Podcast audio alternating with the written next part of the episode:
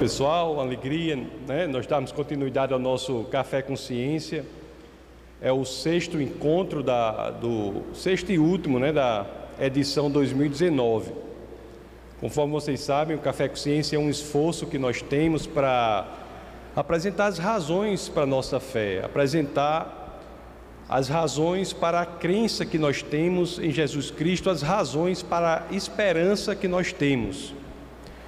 Café Consciência ele é estruturado em seis momentos. Nós temos o primeiro momento que fala da fé e razão, quando nós estudamos aqui na oportunidade e vimos que a fé cristã é uma fé que pensa, uma fé que exige uma, um convencimento também intelectual. Nós vimos que o intelecto não converte a pessoa, mas é, são intelectuais muitos dos obstáculos que separam o homem do Evangelho. Então, através do estudo, nós podemos destruir esses, esses obstáculos que separam o homem do Evangelho, e a partir daí ele se abre para a ação do Espírito de Deus e, eventualmente, se torna discípulo de Cristo. Então, foi isso que nós vimos. Nós vimos que há uma, um mandamento escritural na Bíblia para que nós pensemos a nossa fé, está lá na primeira epístola de São Pedro, no capítulo 3, no verso 15, em que as Escrituras dizem que devemos santificar o Senhor em nosso coração, mas devemos estar sempre preparados para apresentar a razão da esperança que há em nós. Se alguém perguntar por que você é cristão, a gente deve saber o porquê da nossa fé.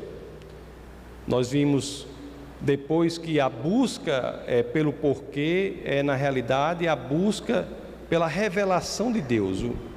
E lá na carta aos Romanos, no capítulo 1, nos versos 19 e 20, nós temos uma passagem que o apóstolo Paulo ele nos ensina que Deus ele se revela de duas formas, né? A forma primeira da revelação de Deus é, são as escrituras, a mais comum, a que conhecemos, a que todos concordam, são as Escrituras, os 66 livros da Bíblia, que são 39 do Antigo Testamento, são 27 no Novo Testamento.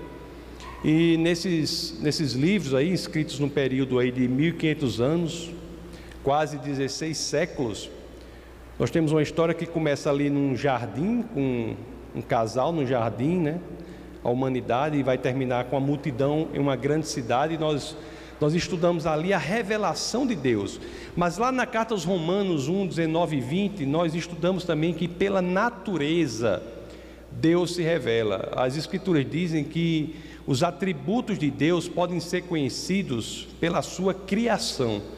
O estudo da criação de Deus nos faz entender a sua revelação. Então é por isso que o segundo momento do Café Consciência se chama Deus e o Universo é que é quando nós estudamos um dos aspectos mais importantes da criação de Deus, que é o universo.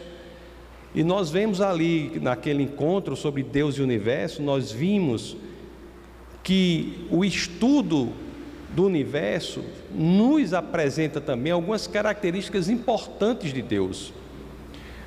Ao estudar o universo, nós estudamos de duas formas. Nós estudamos o universo em sua criação, estudamos o universo como ele é estruturado. No que diz respeito à criação do universo, o, uma coisa interessante é a de que o avanço da ciência durante séculos e séculos fez com que ela hoje tivesse o mesmo posicionamento que já estava na Bíblia há séculos. Quando a cosmologia diz que o universo foi criado a partir do nada, veio a existir a partir do nada, isso é algo que a, que a ciência diz muito recentemente, mais especificamente na metade do século passado, é que a ciência vai entender e vai fechar a questão na ideia de um universo que veio a existir, que não é um universo que existiu desde sempre, não é um universo eterno para trás, ou na linguagem mais técnica, não é um universo estático, mas é um universo que veio a existir. É interessante que essa teoria de universo que vem a existir a partir do nada, que é uma teoria que, se a gente pensar sobre ela, a gente fica até meio assim, boquiaberto, né? Como é que uma coisa, como é que você defende que uma coisa venha a existir a partir do nada?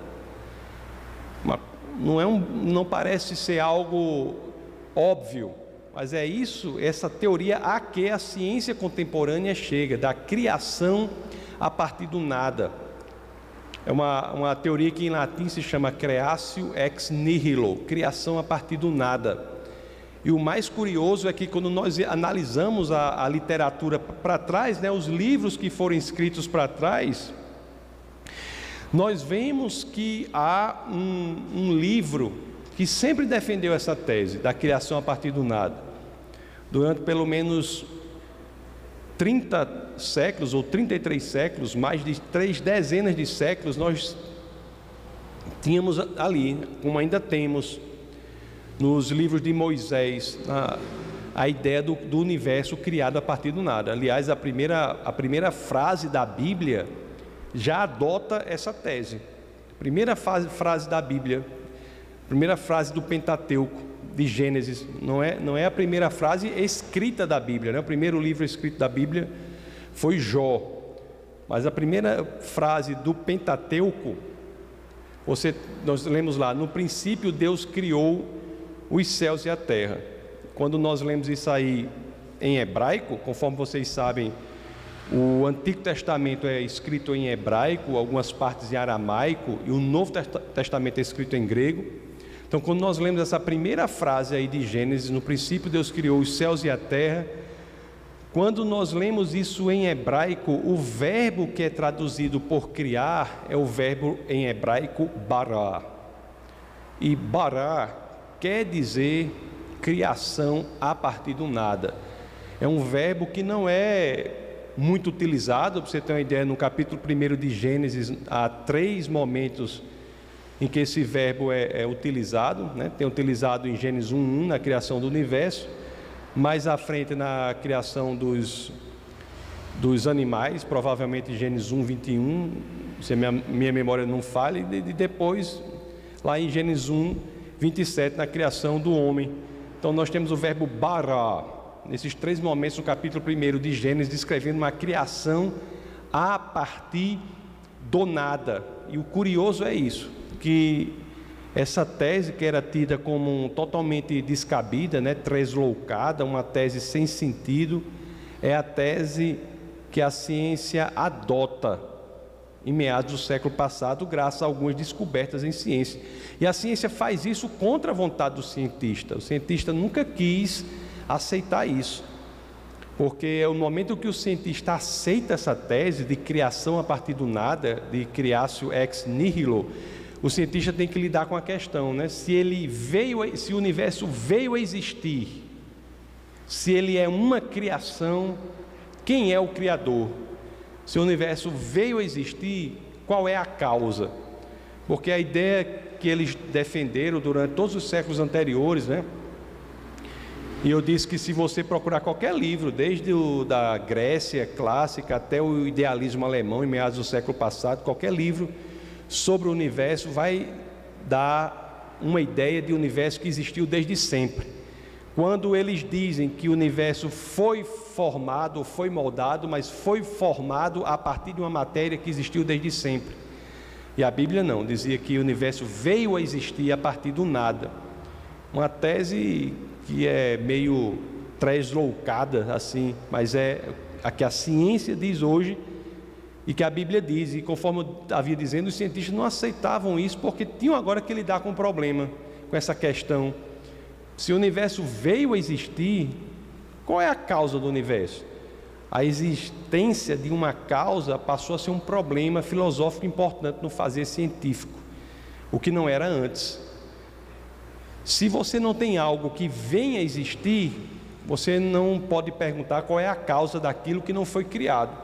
Mas quando as descobertas em ciência apontam para um universo que foi criado, aí que a questão da causa aparece. As principais descobertas em ciência que fizeram com que o cientista mudasse o seu entendimento foram os efeitos da segunda lei da termodinâmica. Nós tivemos também as observações do universo em expansão. nós visualizamos o universo se expandindo pelo telescópio Hubble. Quando nós olhamos para as galáxias, elas têm uma coloração tendente ao avermelhado. Isso é um negócio que chama de redshift, que é mudança para o avermelhado, que depois eu posso explicar com mais detalhes se alguém tiver interesse sobre a razão disso, mas quando nós vemos isso é porque elas estão se afastando. Então nós observamos o universo até hoje, o universo se expandindo, é porque estavam ela estava reunido em algum lugar do passado, foi criado em algum lugar do passado. Tem até um grupo de cientistas que foi pesquisar isso, né? eu falei isso também, é um grupo de cientistas liderado por Alexander Velikan, e eles foram pesquisar se o universo estava se expandindo mesmo, a conclusão que chegaram é que sim, estava se expandindo, e não só isso, estava se expandindo de forma acelerada. Aí você não não entende, né? De forma acelerada. Para que a ciência entenda isso, dê sentido a essa aceleração, é que tem a criação de elementos como, por exemplo, matéria e energia escura, que são elementos mais comuns do universo. E é curioso que no livro de Jó, nós lemos sobre a ideia de escuridão não como ausência de luz, mas como uma coisa que existe. É um conceito também moderno em ciência que faz pouco sentido para uma mente do dia a dia, um senso comum, mas que já está no primeiro livro da Bíblia a descrição de a escuridão como um elemento positivo, real, que existe, e não como a ausência da luz. Então, então o universo está se expandindo de, de forma acelerada, nunca irá se contrair, o futuro desse universo é uma grande sopa cósmica fria e sem vida. Esse universo irá morrer. E é interessante também que a Bíblia é o único livro religioso que desde aquela época fala em duas criações. É o único livro que fala de duas criações. Quando nós vemos a Bíblia dizendo que nós, nós iremos morar, nós moraremos em novos céus e nova terra. Novos céus e nova terra. O nome céus utilizado e terra utilizado nessa passagem nos informam que esse lugar em que moraremos se assemelha ao que conhecemos, mas também o nome novos nos informa que não são os mesmos. São novos céus e nova terra, dizendo que Deus irá criar um novo ambiente né, em que iremos passar a eternidade. Então, existem outras descobertas em ciência também, como o, lá no laboratório chamado Laboratório Bell, que os cientistas Penzias e Wilson estavam lá e, e detectaram radiações, ruídos nas antenas e foram investigar, e esses ruídos tinham o mesmo padrão esperado para, o, para a frequência decorrente do início do universo, da, do Big Bang. Então, eles ouviram nessas antenas a origem do universo. Ganharam, inclusive, o Nobel em Física por isso. É, e é uma prova de que o universo teve um início, e tem muitas outras também ciência para que o universo tenha um início. Então, nós estudamos naquele, naquela ocasião mais profundamente a origem do universo e como isso já está previsto nas Escrituras. Também nós vimos não só a origem do universo, e, o que ela, vimos também o que ela nos informa, porque a, a ciência contemporânea ela diz que, juntamente com o universo, a matéria, o espaço e o tempo foram criados, vieram a existir. O que a cosmologia de ponta diz é o seguinte: matéria, espaço e tempo e tudo mais que existe só vieram a existir juntamente com o universo. Não é que houvesse, por exemplo, tempo antes do universo. Havia um tempo, entre aspas, que não havia tempo. E é outro conceito incrível da ciência contemporânea que também está nas escrituras. Em algumas passagens você vê antes dos tempos do tempo dos tempos. Então você tem passagens nas escrituras que nos dão a concepção de, de um, uma existência antes do tempo o que é um, conceito de ciência também bastante é, contemporâneo. E então, o que a ciência diz? Que o tempo, a matéria e o espaço vieram existir junto com o universo. Se tempo, matéria e espaço vieram existir junto com o universo, isso nos dá uma informação importante sobre a causa do universo. Porque a causa do universo não é aquilo que veio a existir quando não existia, não pode ser, porque senão ela já teria existido antes. Então a causa não pode ser material, porque a matéria só veio a existir junto com o universo. Não pode ser temporal, porque o tempo veio a existir junto com o universo, nem pode ser espacial, porque o espaço veio a existir junto com o universo. Então, só daí nós já concluímos que essa causa do universo é uma causa atemporal, portanto, ela consegue ver o futuro e nós podemos ter livre-arbítrio, é uma causa que está fora da dimensão do tempo. O passado, presente e futuro não afetam a causa do universo, porque esta ordem, que é uma ordem temporal, não está, ele não está submetido a ela, a causa é atemporal. É por isso que eu digo que a descrição de Deus como um Deus eterno embora seja uma descrição correta, não é uma, descri não é uma descrição completa. Mais completo é dizer Deus é atemporal, ele está acima da eternidade. E a diferença de quem é eterno para quem é atemporal é a seguinte: embora o eterno viva para sempre, ele nunca conseguirá viver na direção futuro, presente e passado ele está condenado ao, à ordem passado, presente e futuro. Quem está sob o tempo, está dentro do tempo. Quem está fora do tempo não tem isso. Ele consegue ver o futuro, o presente e o passado que você livremente decidiu. Isso também nos ensina muitas coisas sobre teologia, né? Porque isso é a justificação, por exemplo, das profecias. A profecia para um ser atemporal, não é algo que ele precise atuar no mundo para que, para que aquilo que ele profetizou aconteça. O ser atemporal, ele não precisa atuar no mundo para que a profecia aconteça. A profecia, na realidade, foi uma visão um conhecimento que um ser fora do tempo tem do futuro, que normalmente já iria acontecer com as, livres, com as decisões livres que foram tomadas ali dentro do tempo. Estão entendendo? Tem muita gente que tem muita dificuldade nisso quando diz assim: rapaz, será que Judas tinha de ter traído Jesus para acontecer aquilo? Será que Jesus fez com que Judas traísse aquilo? Ou será que uma profecia tal ia não, não tinha que fazer nada daquilo. Se, se a liberdade, se ele tivesse agido com a liberdade que tem, de forma diferente, a profecia teria sido outra. Porque Deus está fora do tempo e vê o que no tempo as pessoas decidem livremente. Não sei se eu estou conseguindo ser claro, mas a profecia é um ato de cognoscibilidade, é um ato de conhecimento de Deus do futuro, não é, que livremente as pessoas decidiram. A profecia não é um ato de forçar a realidade para que ela atenda o que foi profetizado. Como muitos erroneamente entendem e às vezes colocam, criam uma teologia que é inadequada, é errada biblicamente. Uma teologia que diz, por exemplo, que Deus age para que as pessoas cometam pecados, para que as pessoas cometam erro, para que as pessoas façam isso. Não.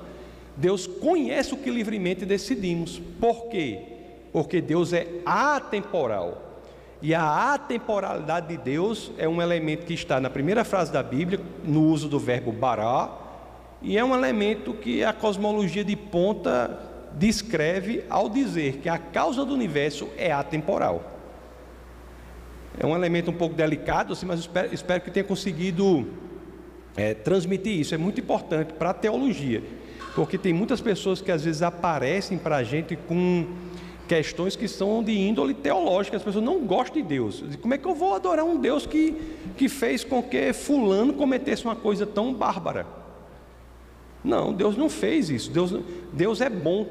Deus é, Deus é amor. É muito mais do que de ser amoroso. Ele é a expressão do amor.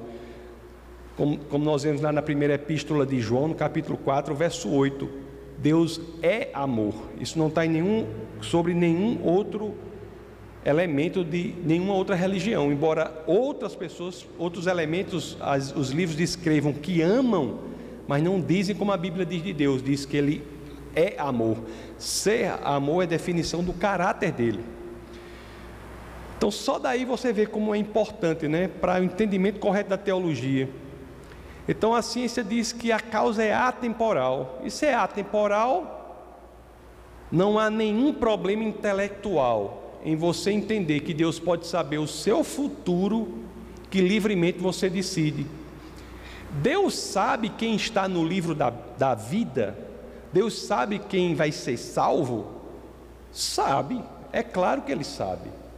Isso quer dizer que ele forçou aquelas pessoas ou ele escolheu aquelas pessoas?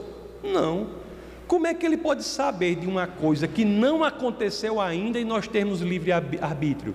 Simplesmente só porque ele mora fora da dimensão temporal. Se Deus não fosse atemporal, não teria como saber. Ele teria que agir no mundo para que as coisas acontecessem exatamente como ele quer que aconteça. Ele pode saber o que o futuro como o futuro vai ser, o que vai acontecer no futuro. Ele sabe quem vai para o céu, por quê? Porque ele mora fora do tempo. Lá na primeira epístola de Pedro, no, no início, na introdução, você vai ver, né? A predestinação de Deus é de acordo com sua cognoscibilidade, com seu conhecimento. É decorrente do conhecimento que nós temos a capacidade, que Deus tem a capacidade de saber o futuro. Então, no universo, nós não, vimos só essa questão da causa do universo, nós vimos também da estrutura do universo, que nos indica outra coisa. Porque a causa do universo diz que, esse, que é, é, o estudo do universo, da origem do universo, diz que essa causa é atemporal, portanto, vê o futuro que você livremente decide. Diz que é imaterial, já que a matéria foi criada só com o universo então a causa é imaterial, portanto espiritual. E a causa é não espacial, por, porque o espaço só foi criado juntamente com o universo. Então a causa é não espacial, portanto infinita. Então só daí nós temos, só do verbo bará, da primeira frase de Gênesis, que Gênesis, os cinco livros de Moisés, que nós chamamos Pentateuco, é a Torá dos judeus. Então, a Torá são os cinco primeiros livros da Bíblia, os livros de Moisés. Então, há pelo menos 33 séculos nós tínhamos já essa tese de que a causa do universo criou o universo a partir do nada. Aí nós temos um Deus já imaterial, portanto espiritual, atemporal, portanto capaz de ver o futuro que você normalmente decide, e nós temos um Deus também não espacial, portanto infinito. É interessante que quando a gente vê que a gente aprende que Jesus Cristo ele ingressa, né? Lá em João capítulo 1, verso 1, combinado com João capítulo 1, verso 14, as escrituras nos dizem que Jesus, que o logos, Jesus, que é o logos, lá em grego está logos, que o logos ingressou, encarnou aqui e viveu entre nós. Aí muita gente diz que, rapaz, já pensou que ato de amor, né, para Deus se limitar espacialmente, porque ele era não espacial, era infinito. Ele se limita espacialmente por amor a nós. É verdade. Agora só que o ato de amor ainda é maior, porque não foi só uma limitação especial, espacial, foi uma limitação também temporal. Então Deus ingressa no tempo também. A segunda pessoa da Trindade ingressa no tempo também, se limita, inclusive temporalmente. É por isso que nas Escrituras, quando nós lemos, muitas vezes nós vemos Jesus consultando o Pai sobre eventos do futuro, consultando a primeira pessoa da Trindade que está na temporalidade. Porque Jesus mesmo está, ele ingressa no tempo. Quer dizer, é uma escolha de limitação muito grande por nós. Então a causa do universo diz isso e também diz outra coisa, né? Porque a tese da criação a partir do nada é uma tese de que tudo foi criado a partir do nada. Então nós vemos também, sabemos que essa causa é uma causa extremamente poderosa, porque não é fácil criar tudo a partir do nada. Então, a cosmologia também nos indica de uma causa, não apenas não espacial, portanto, a ciência diz que não havia leis da natureza antes do universo. Então, meus queridos, o ato de criação não pode ser chamado de um ato natural, já que leis da natureza não havia. Não pode ser chamado de ato natural. Então, nós temos uma causa que também faz um ato que não é natural. A causalidade não pode vestir a roupagem da, da, da, do naturalismo, porque não havia leis da natureza antes do universo. Aí como é, o que, que ocorre? Quais são os atos que ocorrem no mundo que não são naturais? É por isso que é razoável dizer que foi um ato, a criação do universo foi um ato de decisão. E sendo um ato de decisão, é razoável defender que essa causa toma decisões e, portanto, é uma causa pessoal. Então, são características né, do Deus cristão que nós chegamos só na primeira linha do, da Bíblia. No princípio, Deus criou os céus e a terra. Principalmente quando nós lemos isso em hebraico, identificamos o, o verbo ali, bará, Agora, quando olhamos para o universo, nós também aprendemos outra coisa. Né? Nós aprendemos que ele é extremamente sintonizado para que a vida seja possível. A vida na Terra é um evento, eu não posso nem dizer improvável, para ser honesto, eu tenho que dizer impossível de acontecer naturalmente.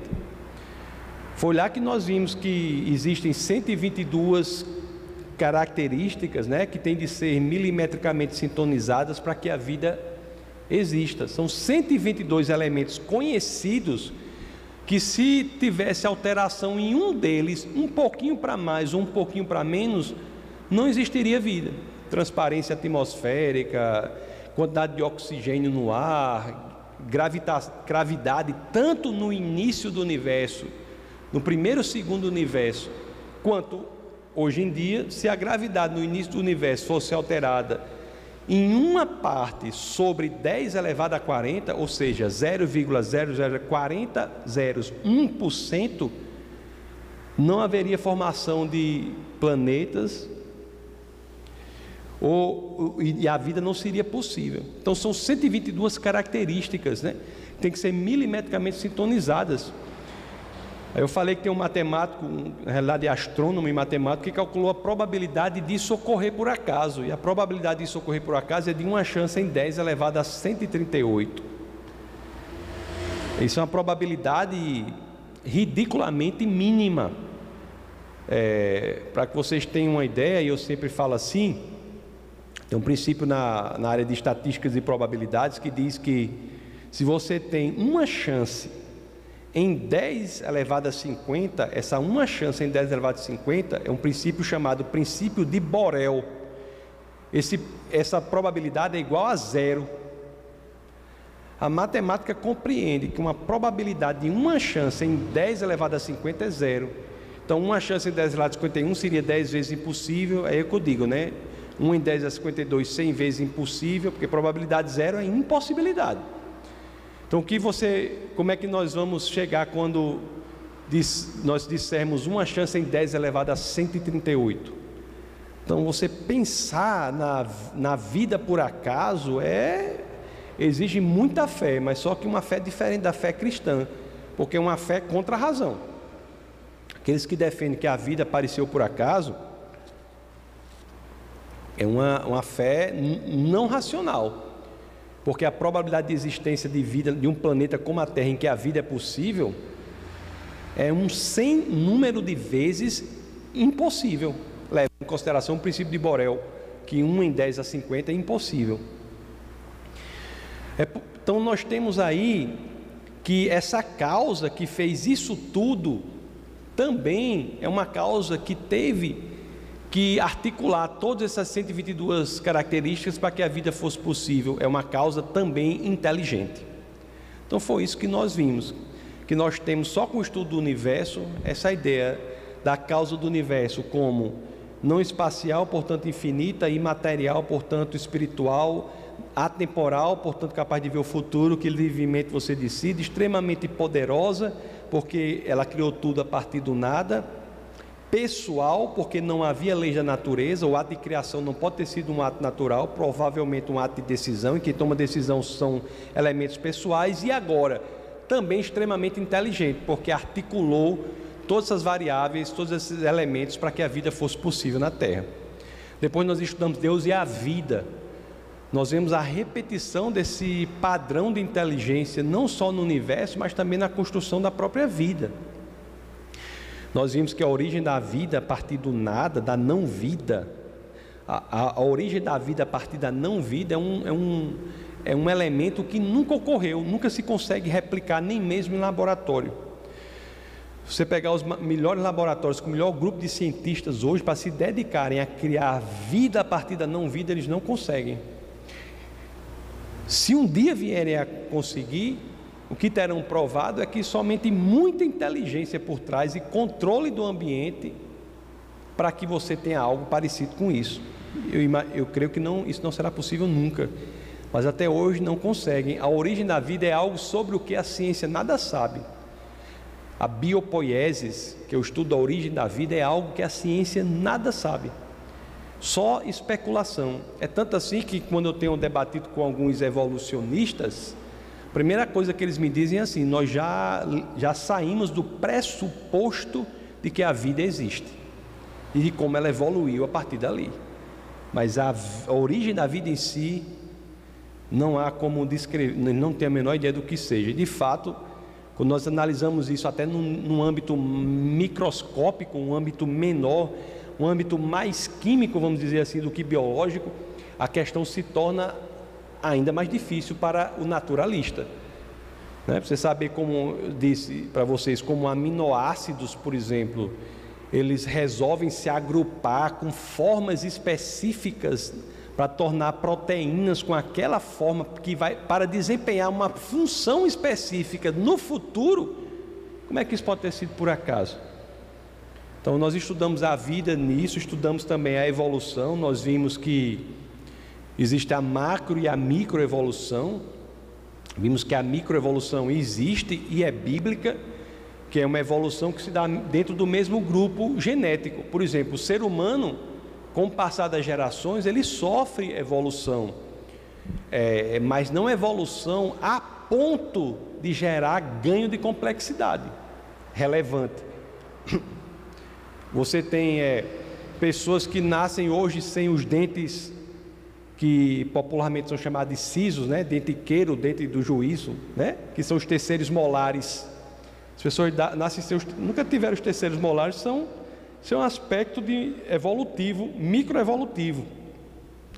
O que não há é a macroevolução, um processo natural de mutação aleatória mais seleção natural que faz com que elementos de um grupo genético virem outro grupo genético. Isso não ocorre. As provas que são colecionadas disso são sempre de microevolução.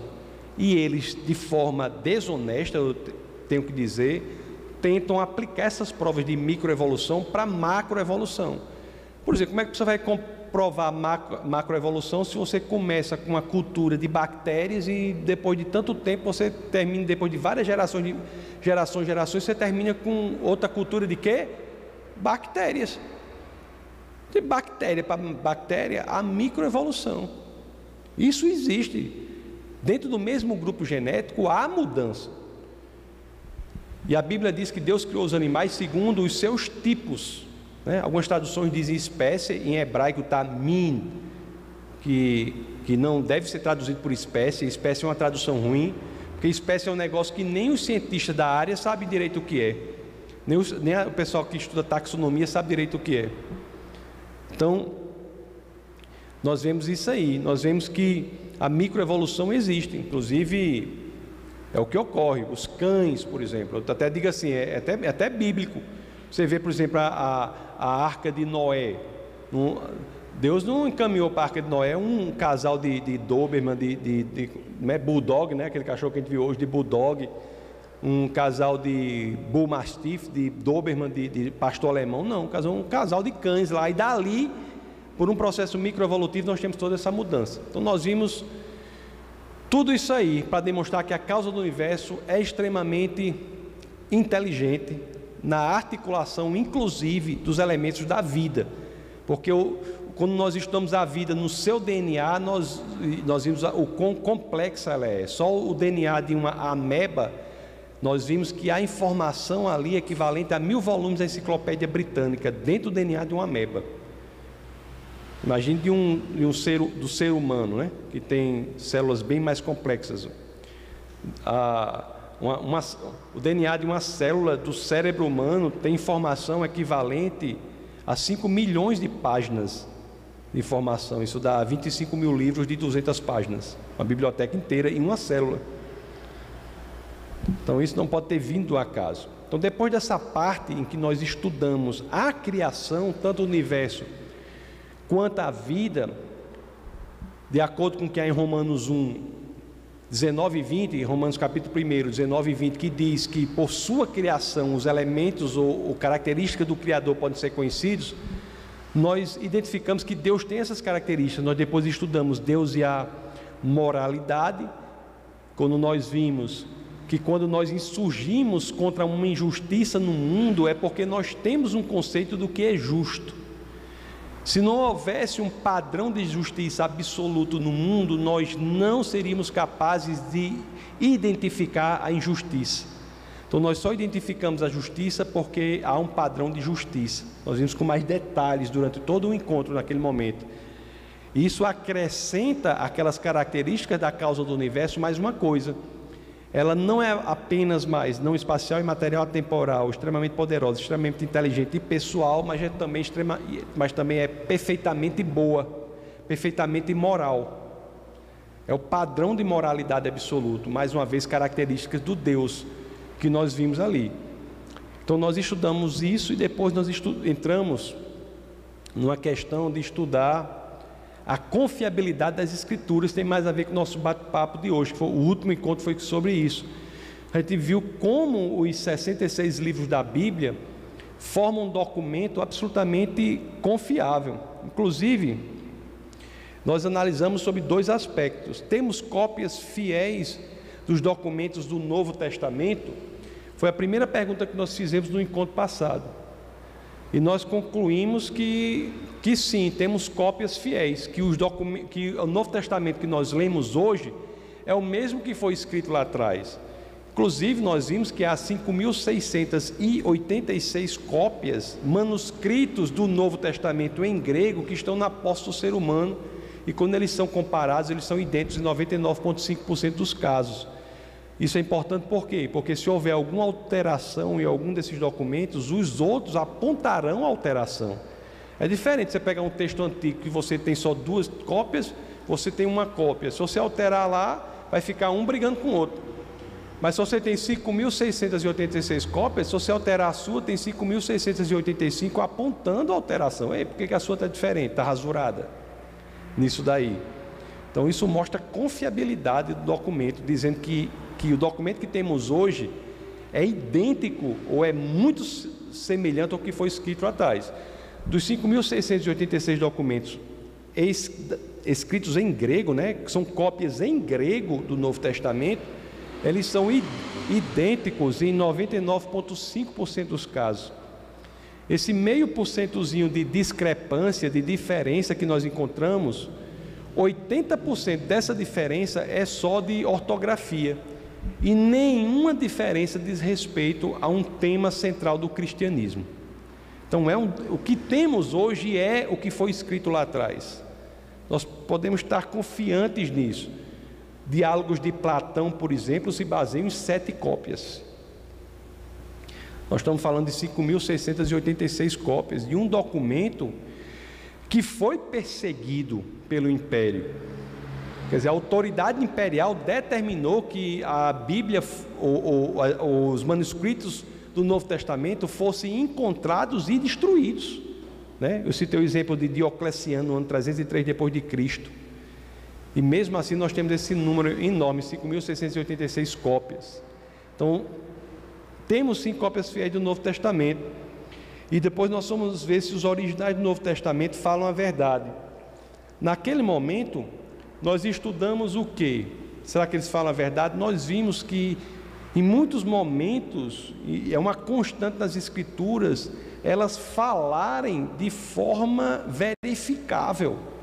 Nós vimos uma passagem lá do livro de, de Atos, que escrito por, por Lucas, né? Lucas foi o autor que mais escreveu no Novo Testamento. Escreveu o Evangelho de Lucas, o Evangelho dele, a biografia de Cristo, o Evangelho, escreveu depois a continuação, que é o livro de Atos. Então, quantidade de texto, Lucas foi quem mais escreveu. Paulo escreveu o maior número de livros, mas quantidade de, de texto, Lucas. E vimos que só no livro de Lucas, no livro do Atos dos Apóstolos, escrito por Lucas, tem 84 fatos que são provados pela história ou arqueologia. Tem passagem lá que diz quando, é, quem era o governador, quem era, assim, especificamente se colocando na posição de ser questionado. Então nós vemos que é um livro que fala a verdade tem elementos e fala a verdade. Mas aí o outro ponto é quem foi Jesus Cristo. Quem foi Jesus Cristo é um, uma pergunta que deve ser questionada para a veracidade do cristianismo, para que saibamos a razão da nossa fé. Eu acho que tem três pontos que nós podemos assim destacar, sublinhar como importantes na análise de Cristo como alguém que é diferente de todos os mais que já existiram. O primeiro deles é o estudo do impacto da sua ressurreição. O segundo, mostrar que ele atende a todas as profecias do Antigo Testamento. As profecias do livro judaico apontavam para um Messias. E todas aquelas características são atendidas em Cristo. O Antigo Testamento, como eu digo para vocês, eu já disse em outros encontros, o Antigo Testamento é o mesmo material do livro sagrado judaico. O livro sagrado judaico se chama Tanar. O livro Tanar é o Antigo Testamento que nós temos no cristianismo. A única diferença é que no Antigo Testamento ele divide aquele material num número maior de livros. O Antigo Testamento tem 39 livros, a Tanar tem 24 livros, mas é o mesmo material. Esse material ele é fechado por um concílio chamado Concílio de Jâmnia, no ano 90 depois de Cristo. Então os judeus da Palestina fecham esse material como inspirados. E é esse material que se torna o Antigo Testamento. E ele traz esse Antigo Testamento escrito no, no, por 14 séculos de literatura, né? Eles trazendo é, orientações ou determinações, apontamentos para uma pessoa que seria o Messias. E todo, todos esses apontamentos, sem exceção, são completados ou são cumpridos na pessoa de Jesus de Nazaré. E por fim, nós iremos estudar as fontes extra bíblicas que falam de Jesus Cristo. Nós iremos ver algumas coisas interessantes. Não é porque é muito importante também as fontes extra-bíblicas. Porque mesmo a pessoa que diz assim, eu não, não, não acredito na Bíblia, eu tudo bem, se você tirar, não há sentido para você não considerar a Bíblia. Porque a Bíblia é um livro importante, inclusive de história. Mas, notadamente, o livro de Atos, conforme eu falei. Mas se você não quiser considerar a Bíblia, só de fontes extra-bíblicas, nós temos uma narrativa que é absolutamente coerente com o que as Escrituras falam. Então, nós vamos ver isso também. Aliás, uma coisa impressionante é que há mais fontes extrabíblicas falando sobre Jesus Cristo, sobre a existência de Jesus Cristo, do que, por exemplo, falando sobre a existência de Tibério César, que era o imperador da época, o imperador da época. Porque tem pessoas às vezes que colocam mais críticas, mas são críticas que eles às vezes não pensaram sobre elas. Como diz assim, eu acho que Jesus não existiu. Digo, meu amigo, só você dizer isso é uma coisa impressionante. Aliás, é uma prova, se ele não tivesse existido, seria a principal prova que eu utilizaria para a existência de Deus. Porque alguém que não existiu, ter feito o que fez na história, só pode ter sido um milagre grande, né? Existindo. Já é um milagre que ele fez, imagine sem existir. Então vamos estudar aqui o impacto da ressurreição. Uma coisa impressionante que nós vemos é o seguinte: na pessoa de Jesus Cristo, a ressurreição de Cristo não foi unicamente um fato intelectualmente importante para você estudar as causas, mas foi um fato que mudou a postura das pessoas. Os discípulos mudaram radicalmente a sua postura após a ressurreição de Jesus de Nazaré. Para que nós possamos entender isso, nós temos que entender o seguinte: todos os discípulos, os apóstolos escolhidos por Cristo eram judeus. Todos eram judeus. E mudar essas práticas que a mãe deles ensinaram para eles, os, as avós, as bisavós, toda a cultura e tradição judaica ensinou tudo aquilo para eles. Não é fácil para eles mudar aquilo. Não foi fácil. Mas o impacto da ressurreição foi algo tão grande que eles abandonaram práticas antigas, seculares, porque se convenceram da verdade do cristianismo em decorrência da ressurreição. Porque antes da ressurreição, pessoal, você pode ver, quando Cristo morre, o cristianismo acaba. Se você ler as Escrituras, preste atenção nisso. O cristianismo acaba. Diz que Pedro volta a pescar. O cristianismo acaba. O que faz com que eles resgatem tudo aquilo e digam realmente: Este é o Filho de Deus, é o elemento da ressurreição. E também, claro, o que acontece em Atos 2, que tem a, o, o revestimento de poder. Mas quando nós vemos, olha, nós vemos o seguinte: antes, como era? Eles foram criados como? Eles foram criados com a ideia de quê? Com a ideia de sacrifício animal. Eles cresceram na lógica do sacrifício animal. Depois da ressurreição, que, que eles tomaram para si com força o ensinamento de Cristo, eles viram que isso foi substituído pelo sacrifício perfeito, o sacrifício do Cordeiro perfeito, o sacrifício de Cristo. Que qualquer outro sacrifício Qualquer outra exigência para a salvação era indevida. Quando a vida toda eles tinham entendido que era preciso executar algo para ser salvo, para cobrir os pecados. É uma mudança de paradigma. Simplesmente eles tiveram que dizer o seguinte: tudo o que eu fiz até agora não é mais necessário. Eu não posso acrescentar mais nada ao que Cristo já fez por mim. Então, o sacrifício perfeito é algo que faz com que ele abandone aquilo que ele aprendeu durante todo esse tempo. Outra coisa, a, a lei de Moisés, que eles achavam que era um elemento que os fazia o povo de Deus, e eu já estou cansado de ensinar aqui na igreja que a lei não torna ninguém povo de Deus, ela já havia sido dada para um povo que era o povo de Deus. Mas eles tiveram que atender que o elemento central não era a lei, mas a vida de Cristo. Eles aprenderam que Deus era um Deus que não era trino. O judaísmo não crê na Trindade. Não crê na Trindade. O Islã não crê na Trindade. E é interessante que quando o Islã ataca o conceito de Trindade do cristianismo, eles, eles não sabem como nós cremos, não. Muitos atacam pensando que o conceito de trindade do cristianismo é o, o pai, a mãe e o filho. O pai, a mãe e o filho. Aí depois tiveram que adotar a trindade. Eles usavam o Shabat como um elemento para se tornar povo de Deus, de forma errada. Como se houvesse só aquele dia para se dedicar a Deus. Quando nós aprendemos que todos os dias devem ser dedicados a Deus e o Shabat é uma orientação para que nós dediquemos de forma especial a Deus aquele dia, um dia santo, separado.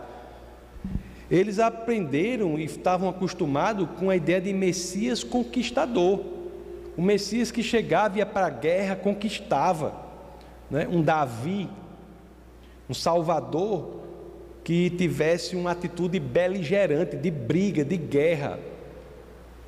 Muitos dizem, inclusive, que um dos elementos motivadores da ação de Judas que foi tentar colocar Jesus numa situação em que ele agisse. Porque Judas era da, dos Zelotes, que era uma tribo conhecida por ser violenta, ser beligerante. Muitos dizem isso, mas Cristo é um Messias diferente, né? É um Messias redentor.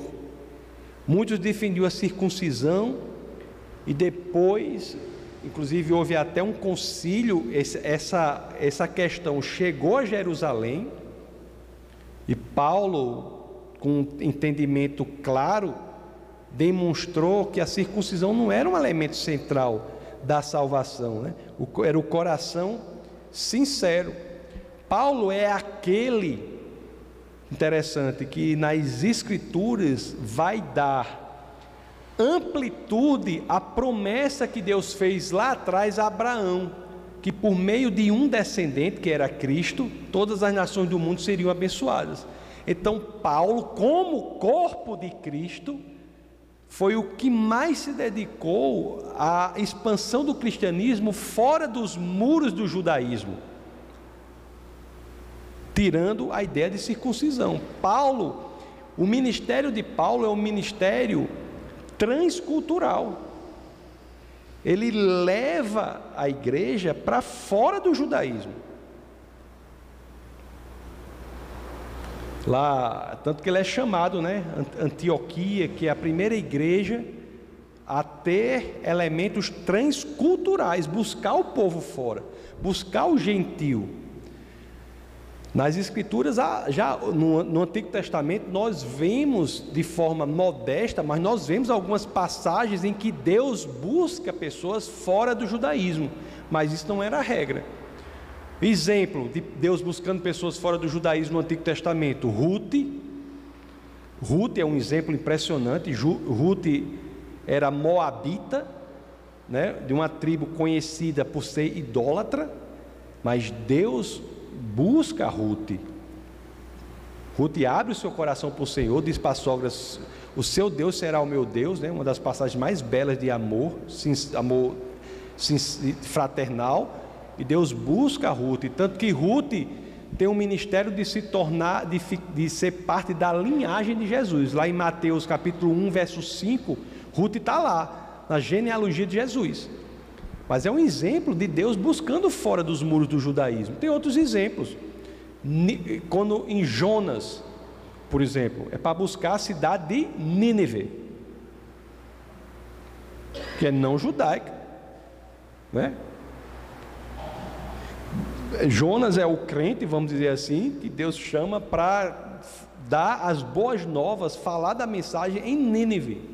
Eu sempre falo que a coisa mais curiosa daquele livro, eu sempre digo isso, que é o seguinte: você lê o livro de Jonas, tudo obedece a Deus, o mal obedece a Deus, Nínive obedece a Deus. O único que não obedece a Deus naquele livro é o crente. O crente é o único que não obedece a Deus.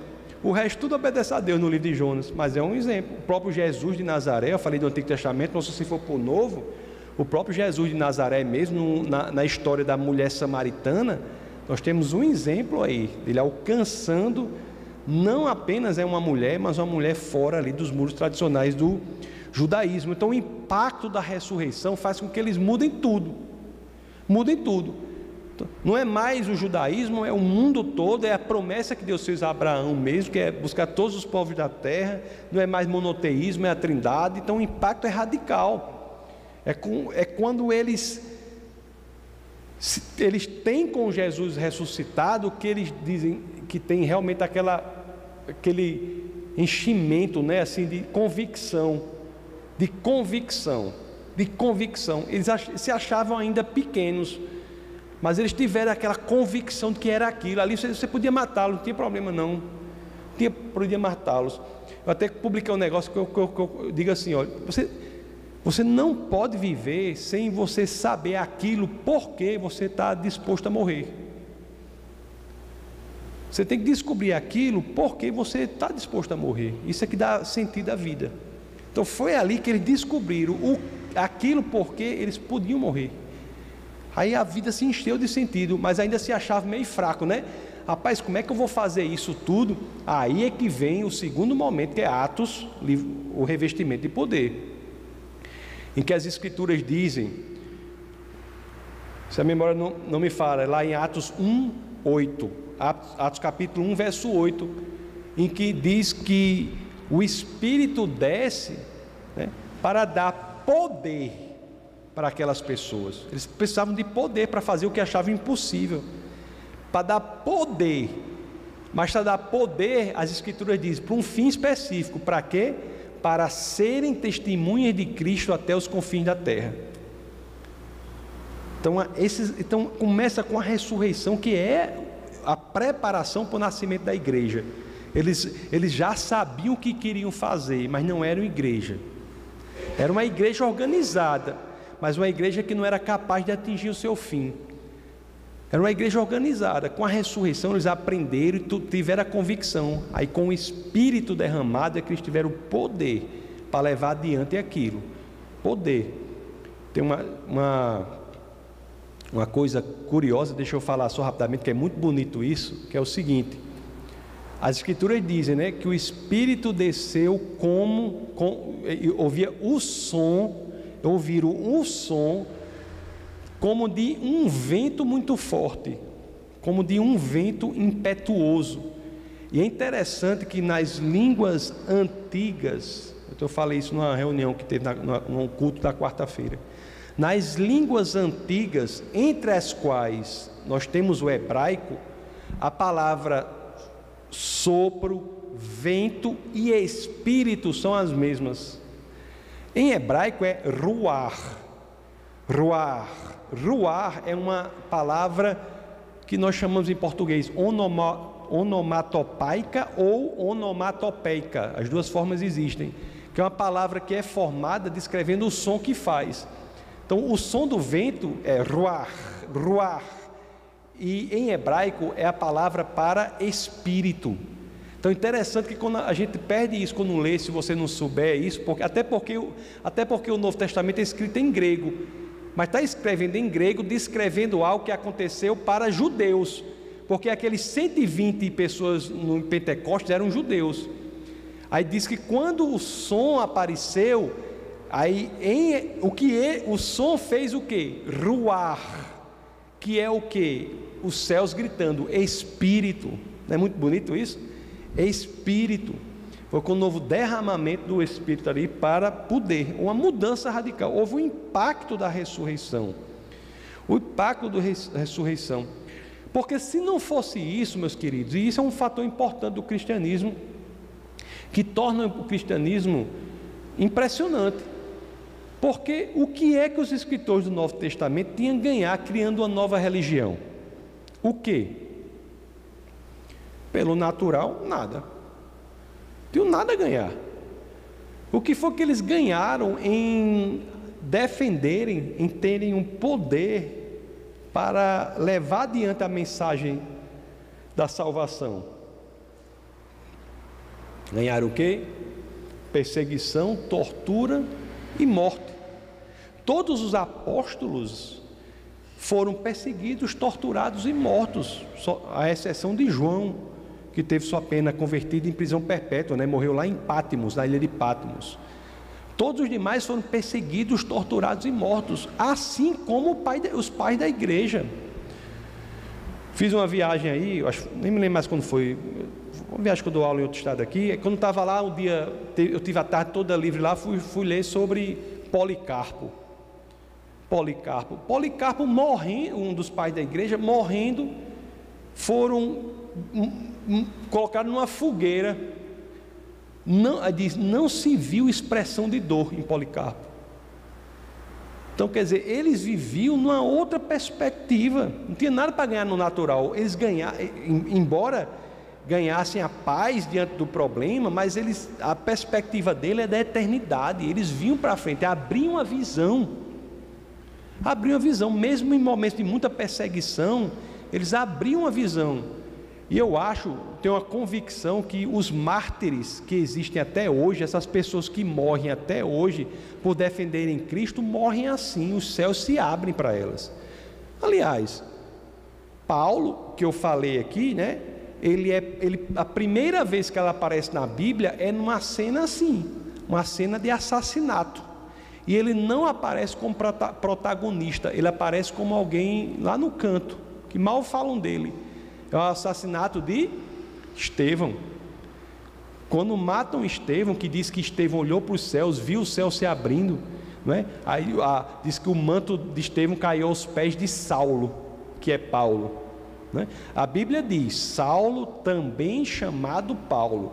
Então, se você pensa que Paulo mudou de nome, isso não existe na Bíblia, viu? Paulo não mudou de nome. Paulo e Saulo sempre foram o mesmo nome, a mesma pessoa.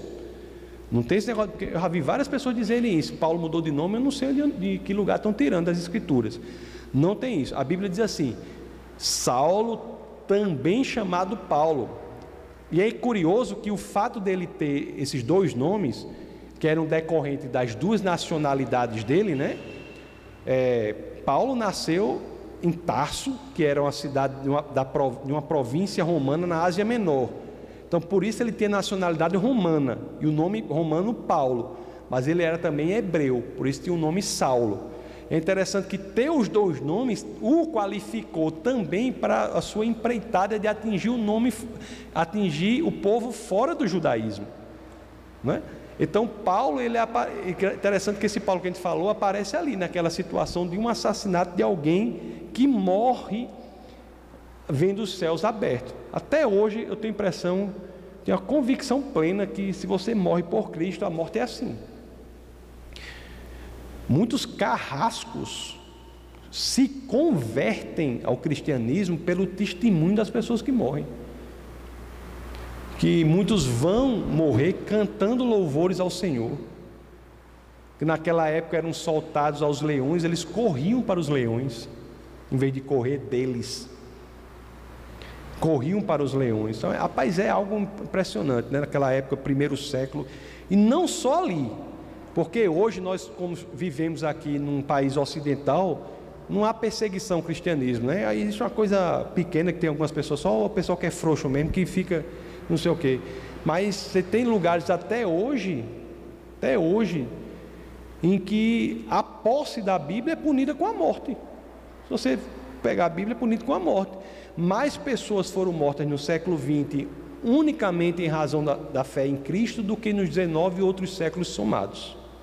Então, o que, é que essas pessoas tinham para ganhar com essa nova religião? Não podia ser uma mentira. Não podia ser uma mentira. Tinha que ser um impacto transformador da realidade, da verdade. Era um impacto de verdade. Então, a, quando nós analisamos e vemos que uma pessoa não tinha nada a ganhar com aquilo, isso é um indício de que aquilo era verdade. Quando a pessoa faz uma coisa assim, a primeira coisa que ele pergunta, o que é que ele ganhou com isso? Ele não tinha nada a ganhar, né? não pode ter sido uma mentira. Ele fez por outras razões. Outra coisa, né? O, eles tinham o contrário, eles tinham todos os motivos para dizerem que a ressurreição não aconteceu. Isso é o que a lógica diria. Próprio Pedro, quando foi morrer, foi ser assassinado, foi Pedro foi, foi morto, crucificado também, né? Aí Pedro diz: me, conta a tradição, isso não está nas escrituras. Conta a tradição que Pedro chegou e disse assim: me coloque de cabeça para baixo, que eu não sou digno de morrer como Cristo. Um homem que era frouxo, era frouxo, tinha abandonado, negou Cristo três vezes, pouco tempo atrás, mas não perdeu a esperança. A diferença dele de Judas foi essa. Naquela mesma noite ali, Judas e Pedro ali, né? Ambos traíram assim, mas um não perdeu a esperança, que foi Pedro, e foi resgatado. E depois disso, com a experiência da ressurreição, ele se torna tão convicto da sua fé que diz assim: pode me crucificar de cabeça para baixo, que eu não sou digno de ser crucificado como Cristo. Então eles teriam todos os motivos para negarem a ressurreição. Isso aconteceu na igreja primitiva, por exemplo. Lá em Policarpo e muitos outros, houve a proposta do império de que negassem para que continuassem vivos.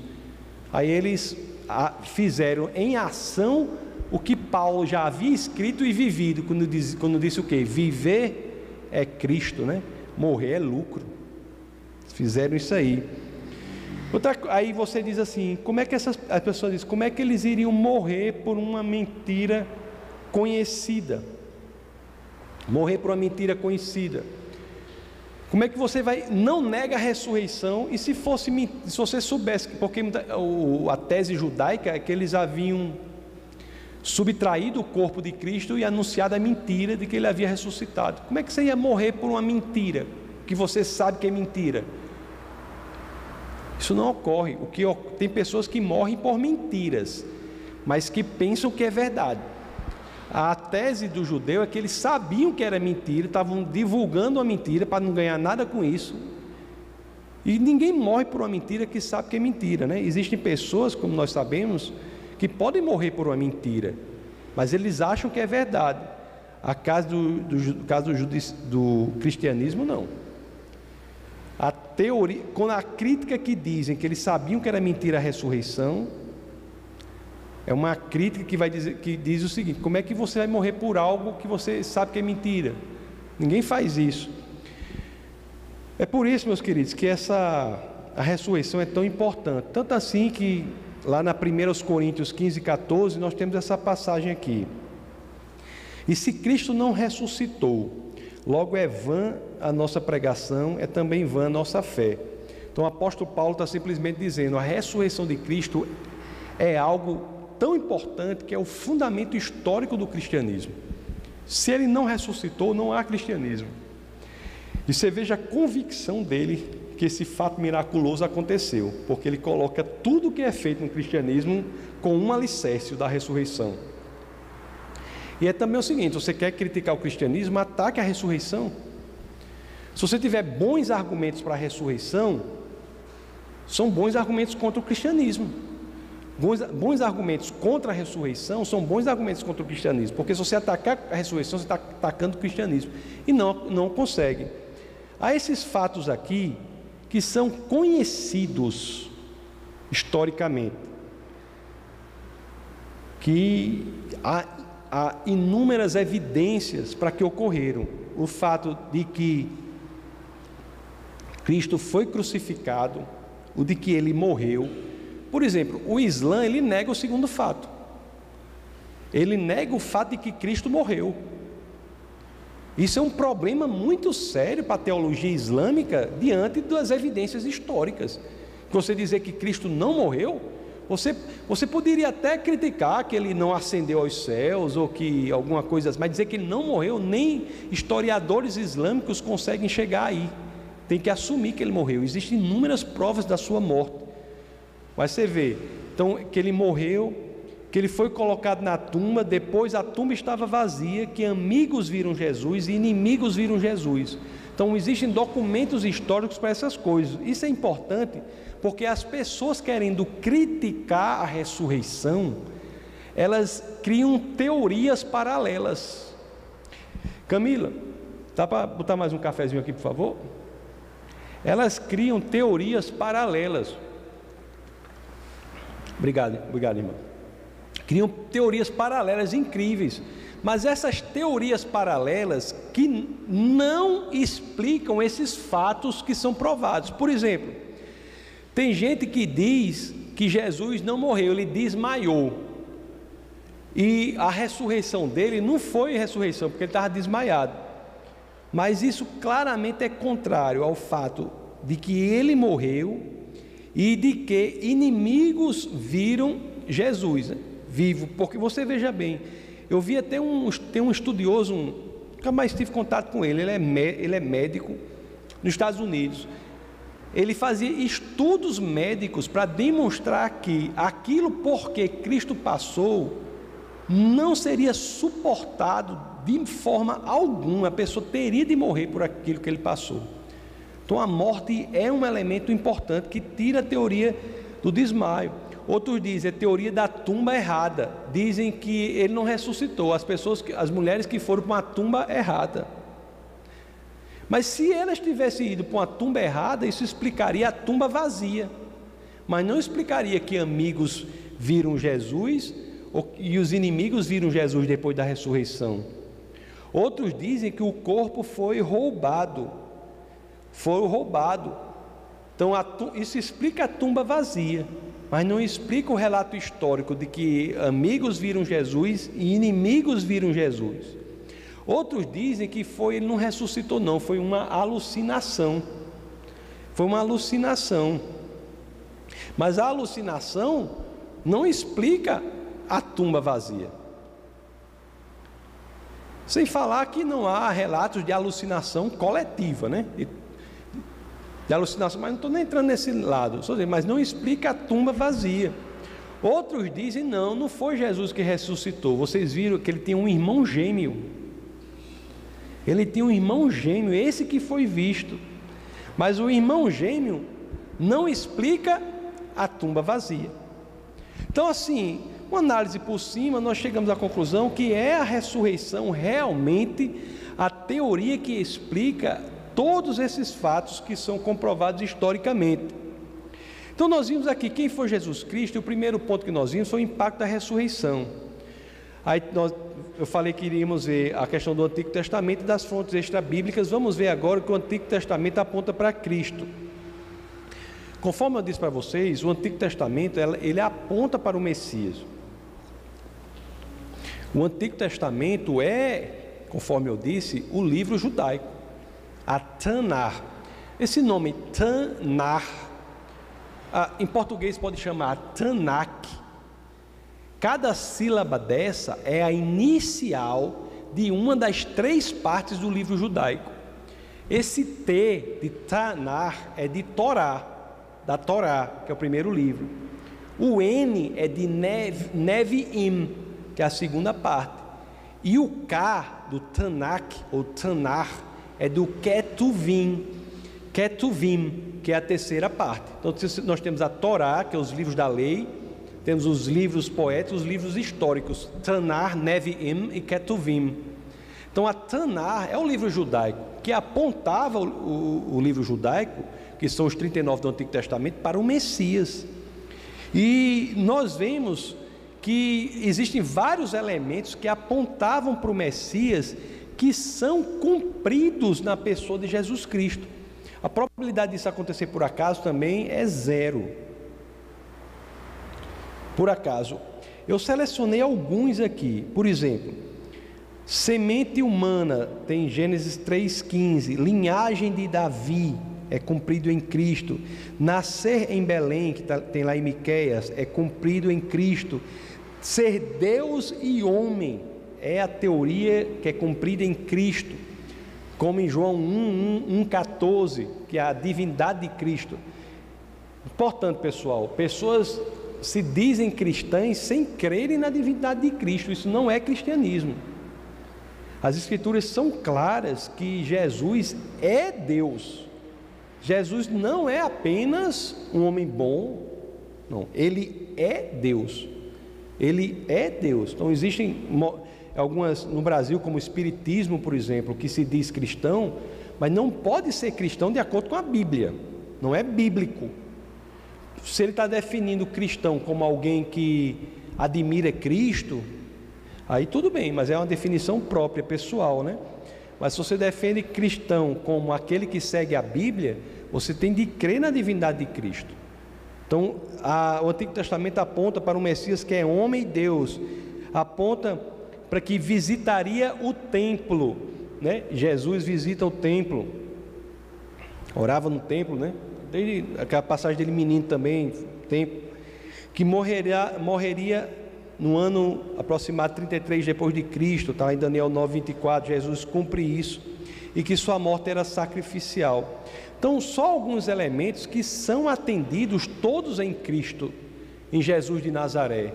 Isso daqui é incrível também, né? Então, Jesus ele é diferente de todos os demais, porque é para ele que profecias construídas durante todo o período judaico apontam. É interessante que Jesus ele não é um profeta do ponto de vista do cristianismo a sua natureza primeira é que ele é a, o cumprimento das profecias dos profetas. Então, tem gente que diz: Jesus é um profeta. Não é a primeira característica dele, não. Ele, ele não fala por Deus, ele é Deus. Ele não representa Deus, ele presenta Deus. Ele é a presença de Deus, não a representação de Deus. Ele é o cumprimento das profecias. É por isso que a biografia dele, que se inicia no Novo Testamento, com Mateus, Marcos, Lucas e João, a primeira fase de Mateus 1.1 é filho de Davi, filho de Abraão, já demonstrando duas, dois cumprimentos de profecia. Filho de Davi, demonstrando o quê? Que lá no livro de Samuel, que diz que Davi terá um filho cujo templo não será destruído. Quem é o filho de Davi que o templo não será destruído? Salomão não é, porque o templo de Salomão foi, foi destruído no ano 70 depois de Cristo, pela segunda vez. As pessoas leem acham que está falando de Salomão quando leem lá em Samuel. Não, é Cristo. É o cumprimento dessa profecia. Filho de Abraão, quando a profecia diz lá, é, por meio de sua descendência, né, por meio do seu filho, abençoarei todas as nações do mundo. Por meio de ti abençoarei todas as nações do mundo. Aí o povo fica dizendo que é Isaac. Por meio de Isaac, as nações do mundo foram abençoadas. Assim, com toda a consideração que eu tenho, o respeito e até admiração por Isaac. Mas Isaac não é, é, é demais para ele, não é não? Não é demais não para Isaac, por meio dele, todas as nações do mundo serem abençoadas. Foi o que Isaac fez é um patriarca de Israel, foi o único dos três, Abraão, Isaac e Jacó. Isaac é o único que não muda o nome, passou sua vida toda em Canaã. Jacó, pelo menos, eu acho, fez o erro de sair de Canaã e ir para o deserto, né? Devia ter confiado em Deus ter ficado lá. Então, Isaac, tudo bem. Mas não, mas não é por meio dele que todas as nações são abençoadas, é por meio de Cristo. Por isso que o Novo Testamento em Mateus diz: filho de Davi, filho de Abraão, demonstrando que ali já é o cumprimento da promessa que é feita a Abraão, que é cumprida em Cristo e em seu corpo, que é a igreja. A igreja é corpo de Cristo para que por meio dela a profecia feita a Abraão seja cumprida.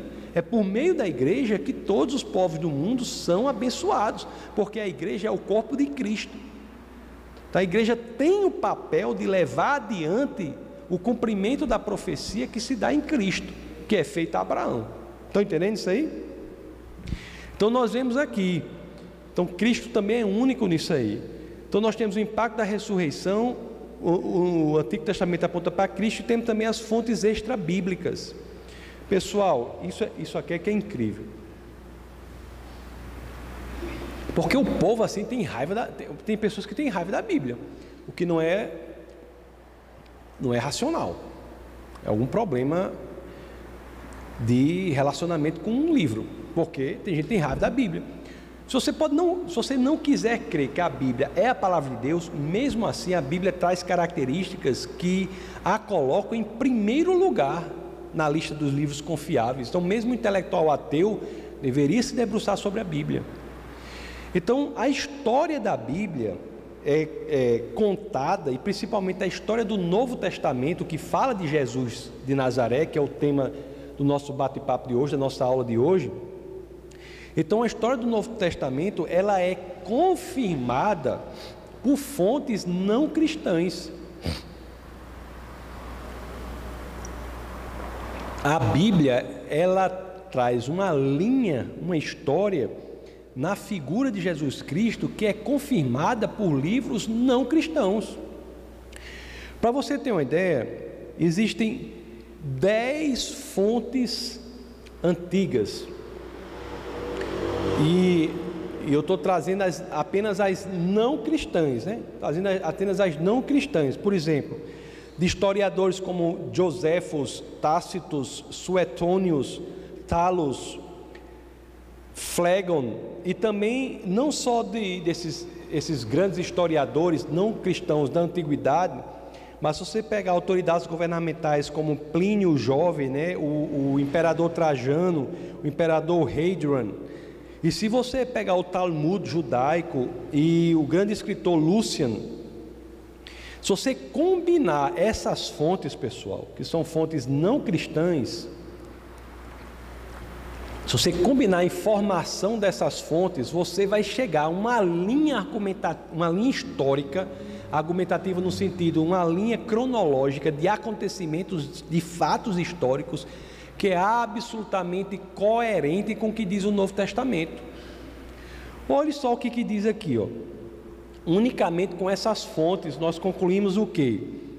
Que Jesus viveu durante o tempo de Tibério César que é o imperador. Inclusive, conforme eu já disse para vocês, e aqui repito, existem dez fontes não cristãs atestando a existência de Jesus de Nazaré e nove atestando a existência de Tibério César. Se você considerar fontes cristãs também, nós chegamos ao número de 42 fontes atestando a existência de Jesus de Nazaré e 10 atestando a existência de Tibério César. Olhe, diz que Jesus viveu uma vida virtuosa, que ele era um fazedor de milagres, que ele tinha um irmão chamado Tiago, que ele foi aclamado o Messias. É claro que as fontes não cristãs não vão dizer que ele era o Messias, porque no momento que alguém disser isso, vira cristão. Essas fontes diziam registravam que ele foi sim aclamado o Messias. Dizem que ele foi crucificado sob o governo de Pilatos. Pilatos também é uma figura impressionante, né? Figura curiosa nas escrituras. Eu acho que ele teve menos culpa do que normalmente se atribui a ele. Eu acho que ele tentou, né? Tentou o máximo ali, mas no final entregou. Uma das passagens mais curiosas sobre Pilatos é está em João, no capítulo 18, no verso 38, em que eu fico. Uma das, um dos maiores trabalhos que eu tenho quando a gente fala assim, principalmente em universidades, em lugares assim, é dizer o que é a verdade. Porque as pessoas acham que a verdade é um reflexo do que elas desejam, do que elas querem. Não é? Toda essa construção intelectual recente tem atacado o conceito de verdade. Por exemplo, a pessoa achar que, que um homem pode ser uma mulher. Isso é uma agressão ao conceito de verdade, é uma coisa que não pode ocorrer. Um homem pode ter um comportamento homossexual, o homem pode querer ser uma mulher, o homem pode se vestir como uma mulher, se comportar como uma mulher, mas ele não tem como ser uma mulher. Não tem, infelizmente é um desejo que pode ser genuíno até dele, mas que ele não tem como realizar. Que é impossível.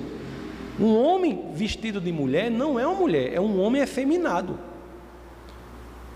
Infelizmente, é um, é um desejo que não pode virar realidade. Né? Então as pessoas atacam dizendo, por exemplo, que um homem pode ser uma mulher atacando aquilo da verdade. Que qualquer pessoa com mínimo de treinamento, se pegar uma célula daquela pessoa, vai dizer se é homem ou se é mulher. Então, em vez de chegar e entender que existe um desejo, uma vontade, até mesmo uma percepção diferente, ele se auto-percebendo diferente, em vez da pessoa dizer, olha, essa sua percepção não corresponde à realidade, não. Eles mudam a verdade da realidade para adaptar o desejo da pessoa. É, é como se fosse uma pessoa com anorexia. Anorexia é aquele, aquele pessoal bem magrinho, esquelético, mas que se vê bem gordo, sabe disso, né? A pessoa com anorexia, se vendo obesa, diz assim: Eu sou obesa. Aí chega para o médico dizendo, a pessoa anoréxica, bem magrinha, chega para o médico e diz: Ó oh, doutor, eu sou obesa. Aí o médico está dizendo: se ela se autodefine como obesa, então ela é obesa. É para fazer assim? Não é, porque se fosse o tratamento para anorexia, seria o quê? Lipoaspiração. Lipoaspiração. Você fazer lipoaspiração numa pessoa anoréxica, magra é um ato de crueldade. Mas as pessoas não entendem que, por exemplo, você amputar um homem e dizer que ele vai virar mulher não é um ato de crueldade, é da mesma forma, porque não tem como virar mulher. Está entendendo que eu não estou atacando a sinceridade do desejo dele, não estou atacando que eventualmente ele pode pensar isso. São pessoas que nós devemos amar, devemos entender, Devemos estar perto dessas pessoas para que acompanhar, mas existe um limite da realidade que não é transponível, que é o limite da o que é verdadeiro do que não é.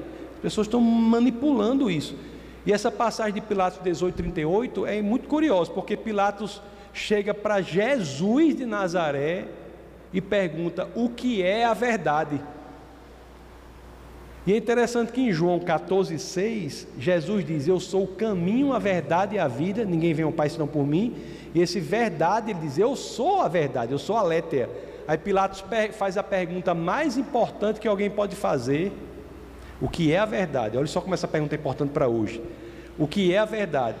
Faz a pergunta mais importante que alguém pode fazer e faz a pergunta para a própria resposta. E o mais curioso, que a gente morre de rir no, no, no Evangelho de João, é o quê? Quando ele faz a pergunta mais importante que alguém pode fazer, faz a pergunta para a própria resposta, não espera responder, se vira e vai embora. se vira e vai embora. Não é interessante? Mas as escrituras aqui relatam que ele foi crucificado sob o governo de Pilatos. Relatam que houve um eclipse e um terremoto ocorreram quando ele morreu. Que ele foi crucificado na véspera, na véspera da Páscoa. Tem uma, uma pregação, uma pregação muito interessante para vocês verem no canal Defesa da Fé TV do YouTube da gente. Se você entrar no Instagram Defesa da Fé, lá no, no perfil tem um link. Você clica no link, aí clica YouTube, que é o canal do YouTube da gente, que é Defesa da Fé TV, do Ministério da Defesa da Fé. Procure lá uma, uma pregação sobre sobre a Páscoa. Vocês vão ver que Jesus ainda nos espera para terminar a ceia da Páscoa. Juntos, vamos colocar depois nesse vídeo aí, Juntos, vamos colocar no vídeo depois, vou, vamos colocar o link de, desse, dessa pregação sobre, embaixo a gente coloca depois, se você agora não, depois a gente coloca o link sobre a Páscoa. Mas, mas eles dizem ó, que seus discípulos criam que ele ressuscitou dos mortos. Mais uma vez, né? As fontes não cristãs não dizem que ele ressuscitou, mas falam que a crença dos seus discípulos na ressurreição eram genuínas, que seus discípulos estavam dispostos a morrer por sua crença, que o cristianismo se expandiu rapidamente até os confins de Roma. A expansão do cristianismo também é um milagre, né? Porque é diferente de outras expansões, que a expansão do cristianismo é contra as armas não é a favor das armas, é contra as armas. A, expansão do cristianismo primitivo é contra as armas. E diz também que seus discípulos negavam os deuses pagãos e adoravam Jesus como Deus. Pessoal, essa lista aqui que nós lemos aqui é absolutamente coerente, escrito por historiadores não cristãos, líderes, líderes governamentais e também os livros judaicos como o Talmud são absolutamente coerentes com o que o Novo Testamento diz. Estão entendendo? Então a construção intelectual por volta, em volta de Cristo é muito robusta. É muito robusta. Em resumo, o que é que nós aprendemos disso? Quando nós estudamos, o que é que nós aprendemos? Nós falamos do impacto da ressurreição, falamos que o Antigo Testamento aponta para Cristo e falemos das fontes extra-bíblicas. No nosso bate-papo sobre a confiabilidade da Bíblia, nós falamos dos relatos perto dos fatos, que a Bíblia traz relatos perto dos fatos, em, ganhando se comparado com qualquer outro livro da antiguidade. Você, para você ter uma ideia, é, o, cópias que nós temos, livros que temos, relatam fatos de forma muito mais distante do que a Bíblia relata os seus fatos. Nós falamos de testemunhos oculares, as pessoas que escrevem as Escrituras foram testemunhas oculares do que ocorreram ou pegaram informações de pessoas que foram testemunhas oculares. Vocês sabem que dos quatro biógrafos de, Jesus que estão nas Escrituras, dois não conviveram com ele, né? Vocês, vocês sabem disso. Por exemplo, Mateus, Marcos, Lucas e João. Os que conviveram com Jesus foram Mateus e João. Marcos e Lucas não conviveram, mas escreveram com base em pessoas que conviveram. O testemunho de Pedro foi muito importante para esses evangelhos. Então, isso é muito importante. Então, foram escritas pessoas que testemunharam.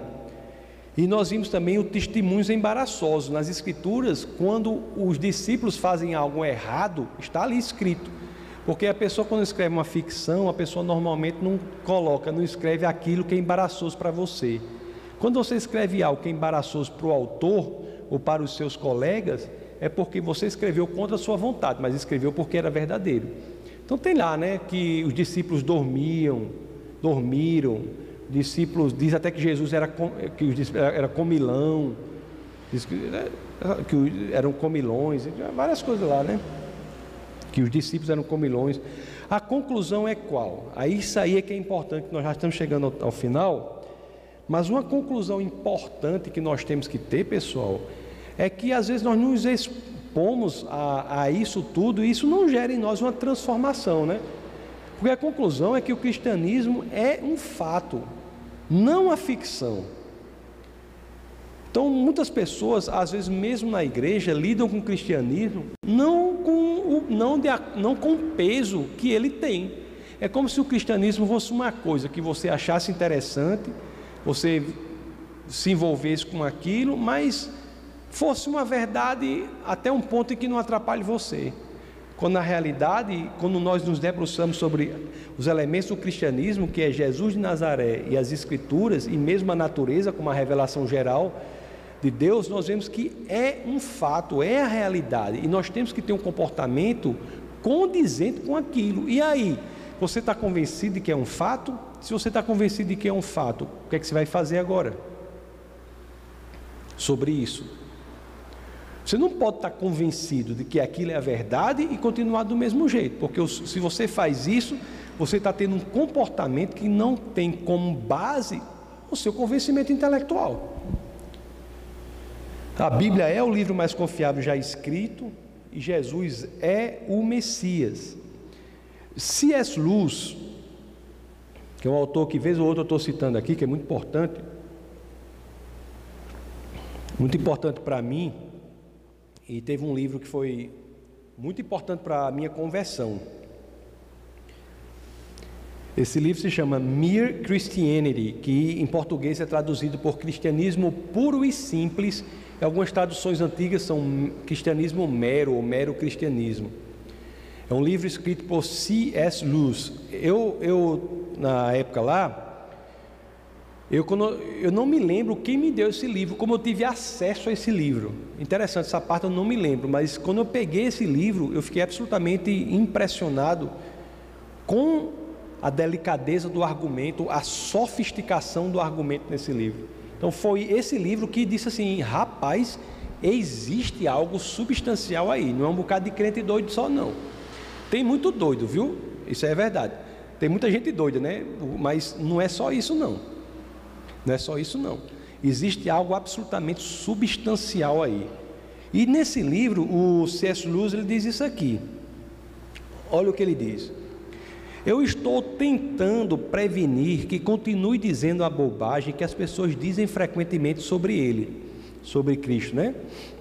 Eu, eu estou pronto para aceitar Jesus como um grande professor de moral, mas eu não aceito a afirmação de ser Deus. Isto é uma coisa que não devemos dizer. Um homem que era somente um homem e disse o que Jesus disse, não seria um bom professor de moral. Ele ou seria um lunático, no mesmo nível de um homem que afirma ser um ovo mexido, ou então ele seria o diabo do inferno. Como é que um homem que não é Deus pode dizer: Eu sou o caminho, a verdade e a vida? Ninguém vem ao Pai senão por mim.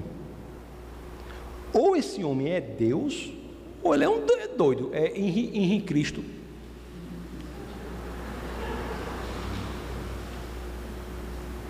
Como é que um homem pode chegar e dizer: Seus pecados estão perdoados?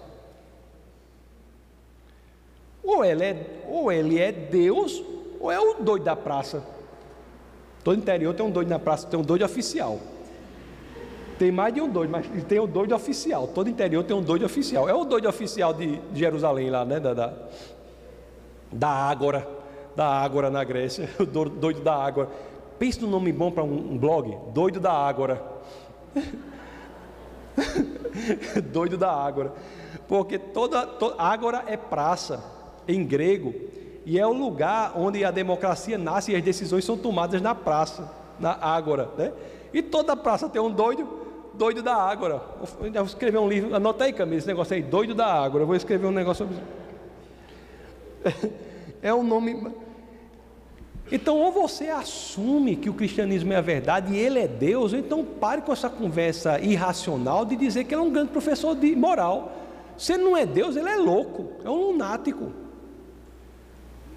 Jesus, e é interessante que nem os maiores críticos de Jesus de Nazaré o acusaram disso, né? Acusaram de tudo, mas de lunático. Você olha aqui, ó. Você tem que fazer sua escolha. Ou esse homem é o filho de Deus, ou um maluco ou algo pior. Você pode tentar fazê-lo passar por um bobo, você pode cuspir nele e matá-lo como um demônio, ou você pode cair aos seus pés e chamá-lo de Senhor e Deus. Entretanto, devemos deixar de nos aproximar dele, falando essa bobagem de que Jesus era apenas um grande mestre. Ele nunca teve a intenção de nos dar esse tipo de escolha. Portanto, meus queridos, conforme nós vimos nesse café consciência, né, nos muitos nos seis encontros, muitos encontros que tivemos, tudo aponta no final para a razoabilidade de uma mensagem: Jesus é o Senhor, Jesus é Deus, Jesus é a expressão da verdade. E essa mensagem ela exige de nós um comportamento específico. Se nós estamos convencidos disso, não hajamos como se não fosse. Porque existe o perigo da hipocrisia, de você ter o conforto intelectual de dizer que concorda, mas sua ação não correspondeu ao que você diz que crê. Então é por isso que C.S. Luz diz assim: amigo, seja sério quanto a isso. Se tem um assunto que é importante para você, é esse. Porque se isso aqui for a verdade, isso vai alterar a forma em que você vive, a forma como você leva o seu casamento, a forma como você leva adiante o seu trabalho e a forma como você viverá a sua eternidade. Se isso é a verdade, isso traz um impacto efetivo em todos os aspectos da sua vida. Então o Evangelho chama para uma ação correspondente. Ok? Meus queridos, muito obrigado. Nós vamos dar aqui um pequeno intervalo e depois nós voltaremos para o bate-papo final sobre as perguntas. Obrigado. Deus, até daqui a pouquinho, tá bom? Hum?